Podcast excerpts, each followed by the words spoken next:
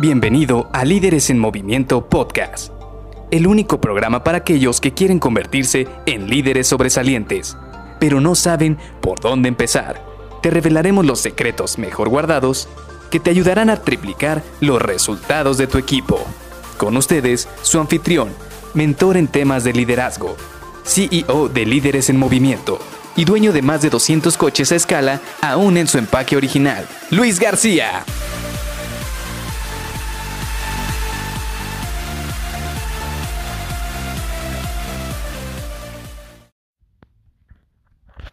Hola, ¿cómo estás? Soy Luis García y te doy la bienvenida a Líderes en Movimiento Podcast. Hoy, como cada domingo, te voy a platicar de algo un poquito diferente de las herramientas que platicamos durante la semana o al menos de lunes a sábado, en el cual nos enfocamos en herramientas que te ayuden a triplicar los resultados de tu equipo.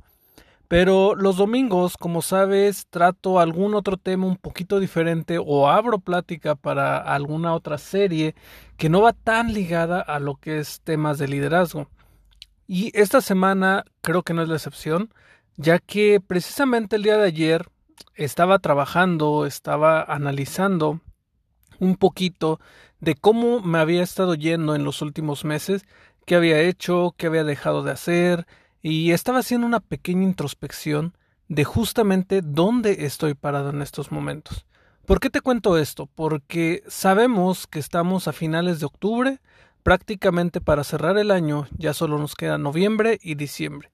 Y en este punto, en esta situación, en esta locación de la historia, normalmente, año con año, con año todas las personas empiezan a pensar en diciembre ya no se están preocupando por el año que entra, no se están preocupando por lo que van a hacer, por lo que dejaron de hacer durante el año, sino simple y sencillamente viene esta mentalidad de, bueno, ya viene diciembre, en diciembre si algo no hice o no lo completé, ya será el siguiente año. Y esa frase de ya será el siguiente año, lejos de ayudarnos a nosotros a crear inercia para arrancar el siguiente año de mejor manera, lo que hace es que nos hace perder hasta dos o más meses de nuestro tiempo. En el momento en el cual nosotros ya dejamos de creer que podemos hacer posible algo durante el año del curso y ya se lo aventamos a lo que es el siguiente año, entonces estamos dando por muerto este año. Y precisamente esto justo estaba pensando por la noche, ya que empecé a analizar que había dejado de hacer varias cosas. Había no completado alguno de mis objetivos que tenía pendiente o que no los estaba completando a la velocidad que yo estaba queriendo o que yo había tenido durante los últimos meses. ¿Qué es lo que pasa? Y esto lo aprendí de uno de mis mentores que cualquier momento es el mejor momento para empezar y no solamente eso, como cierras el año es como inicias el año siguiente. ¿Qué quiere decir? Que si tú inicias el año, que si tú cierras el año derrotado, dejándoselo todo el siguiente año, pues definitivamente el siguiente año vas a entrar en esa misma mentalidad de que vas a sentirte derrotado y de que los primeros meses no son tan importantes. Por eso mucha gente le echa muchísima candela al gimnasio los primeros 15 días y al día 16 deja de ir al gimnasio. ¿Qué es lo que voy a hacer yo? Y aquí es donde te invito a que quizás, quizás resuene contigo lo que yo voy a hacer. Yo durante estos dos meses voy a apretar prácticamente la manija, voy a meterle el acelerador a este coche y voy a tratar de ponerme al corriente con mis objetivos que tenía durante este año. ¿Suena complicado? Sí. ¿Por qué? Porque todo mundo ya está en esa mentalidad de ya hazlo al año siguiente. Ya mejor espérate a que inicie el 2022. O ya mejor espérate a ver qué nos depara en las siguientes semanas. Todo el mundo ya está en esa mentalidad. Por ejemplo, vamos a un caso muy simple, la dieta. ¿Cuántas personas ahorita dicen, no, pues ya para qué hago dieta si ya vienen los tamalitos, el día de muerto, el ponche, la comida navideña, la reunión de fin de año, que la posadita?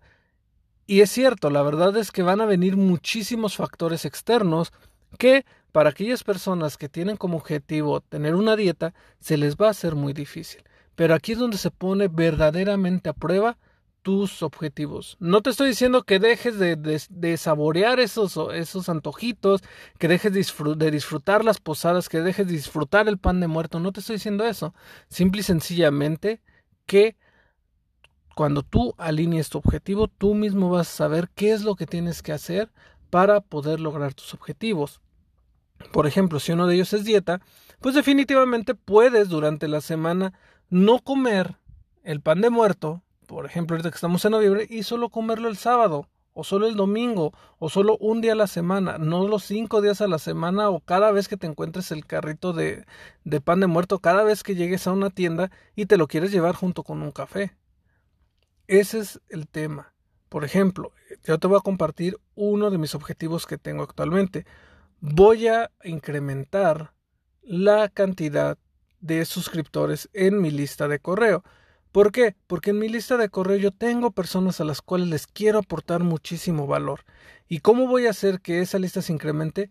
Voy a retomar nuevamente los eventos en vivo. Había dejado unos cuantos meses sin tener eventos en vivo, sin tener capacitaciones gratuitas y lo voy a retomar. Por eso te digo, si ya tenemos objetivos, solamente retomarlo y apretarle un poquito el acelerador para retomar el rumbo. ¿Por qué? Porque conforme nosotros vayamos consiguiendo esos objetivos, conforme vayamos logrando resultados, créeme, ese impulso es el que te va a permitir que inicies el año de una mejor manera. Así que te comparto esto para que lo internalices, lo analices y me platiques después tú qué pienses sobre esto ahí en mi perfil de LinkedIn. Y como te dije al final de este podcast, al final de este episodio, voy a tener muchos eventos preparados durante las siguientes semanas. Así que mantente al pendiente de mi perfil de LinkedIn porque ahí va a estar toda la información para ser parte de estos eventos. Nos vemos mañana. Bye bye.